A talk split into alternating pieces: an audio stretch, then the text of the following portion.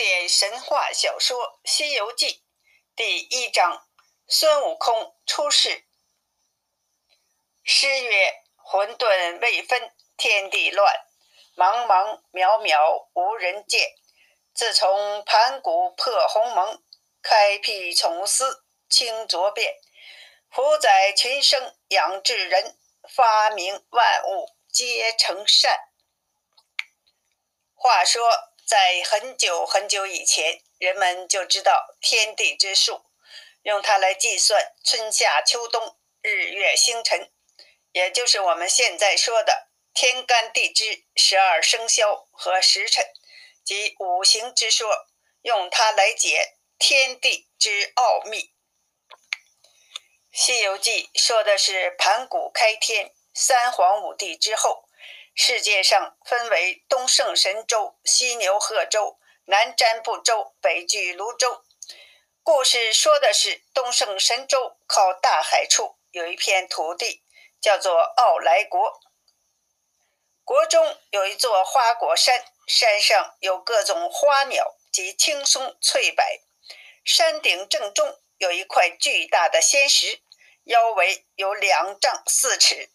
高有三丈六尺五寸，代表了二十四节气和三百六十五天，还有九窍八孔，就是九宫八卦，由此吸收了日月精华，即有了通灵之意。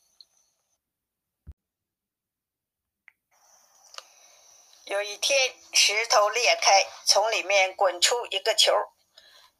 一见风就化作了一个石猴，一出世就能走会跑，两眼放光。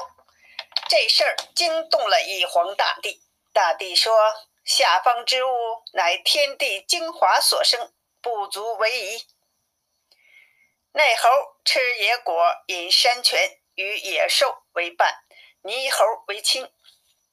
有一天天气很炎热，他就与其他猴子。到山涧中洗澡，这水从山涧中不断涌出。众猴，你问我，我问你，这水从哪儿来的呢？大家商定，哪一个敢去寻找这水的源头，又不伤身体，我们就拜他为王。这时，忽地蹦出一个石猴来，高声喊道：“我去，我去！”说完。纵身跳入水中，等他睁开眼睛一看，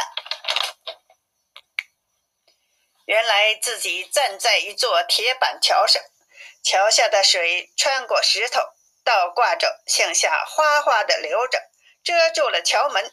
他向里一看，好大的一个山洞，里面好像有人住过一般。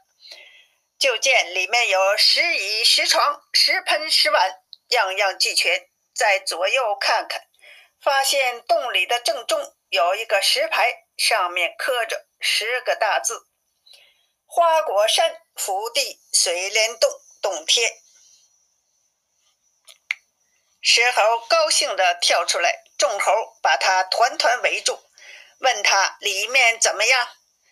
石猴说：“里面什么都有，又大，刮风下雨也不怕，真是我们安身的好地方。”众猴都随他进了洞，一个个高兴的抢盆夺碗，占灶的占灶，争床的争床，搬过来移过去，好不热闹。于是众猴就拜了石猴为王，石猴高登王位，将石字隐去，称为美猴王。美猴王领着一群猴子游山玩水，饿了就以百花野果为食。秋天用芋头、栗子过节，冬天用黄金补养，真是过得开心极了。又过了五百多年，有一天，美猴王在与众猴的宴席上，忽然就伤心的流下了眼泪。众猴忙拜问道：“大王为何烦恼？”猴王说：“我们总有一天会年老血衰，一旦死去，就会归阎王老子管着。所以，我们不得久住天人之内，不能往来世界一回。众猴听后，个个悲伤。这时，跳出个通背老猿猴来，高声叫道：“大王若这般远虑，真是道心开发呀！如今五谷之内，唯有三等名不归阎王老子管。”猴王问：“哪三等人？”猿猴说：“只有修佛、修仙、修神之人，才能躲过轮回，不生不灭，与天地山川齐寿。”猴王下定决心，哪怕到天涯海角，一定要找到他们，学习修仙之道。次日，众猴去采了仙桃、异果，刨来山药等许多仙酒佳肴，摆上酒席，痛饮了一天。第二天，猴王早起，叫小的们。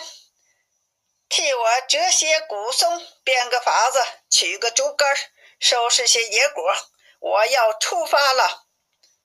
众猴目送着猴王独自乘一小舟驶向了汪洋大海。猴王的运气好极了，连日的东南风将他送到了西北岸边，这里是南瞻部洲地界。他上了岸。只见海边有人在捕鱼、打雁、淘盐，他向这些人走去，吓得他们四处逃散。他看这些人起早贪晚干活，只有他想学佛学仙之道，在这里到处找也找不到。一晃八九年过去了，这天他继续划着他的小木筏。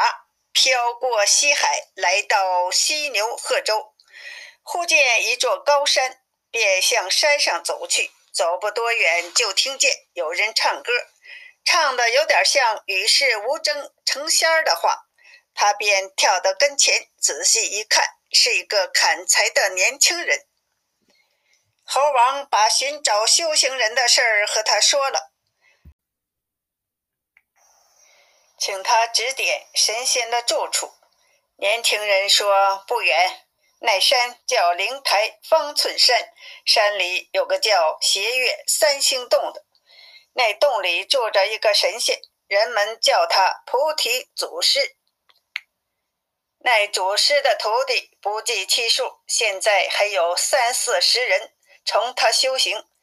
你顺那条小道向南走七八里远，就到了。”砍柴的要回家奉养母亲，猴王只得自己去了。走了七八里路，果然见一座洞府。只见那洞门紧闭，静悄悄的，连个人影也没有。他一回头，见崖壁上立着一块石碑，约三丈余高，八尺多宽，上有一行大字，乃是。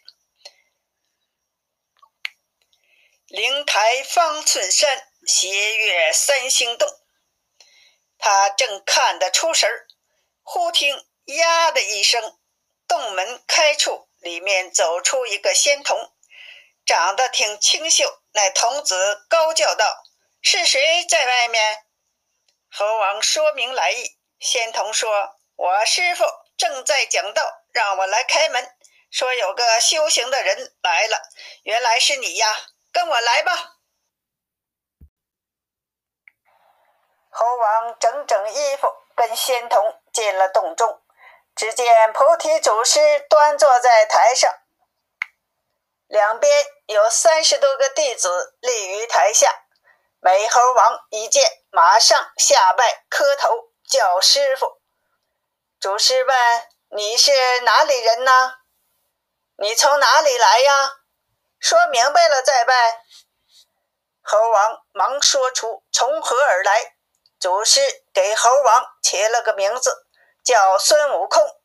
猴王很喜欢这个名字，就不断的自然自语：“悟空，孙悟空，我喜欢这个名字。”从此，悟空开始了修行之路。欲知后来，请听下集。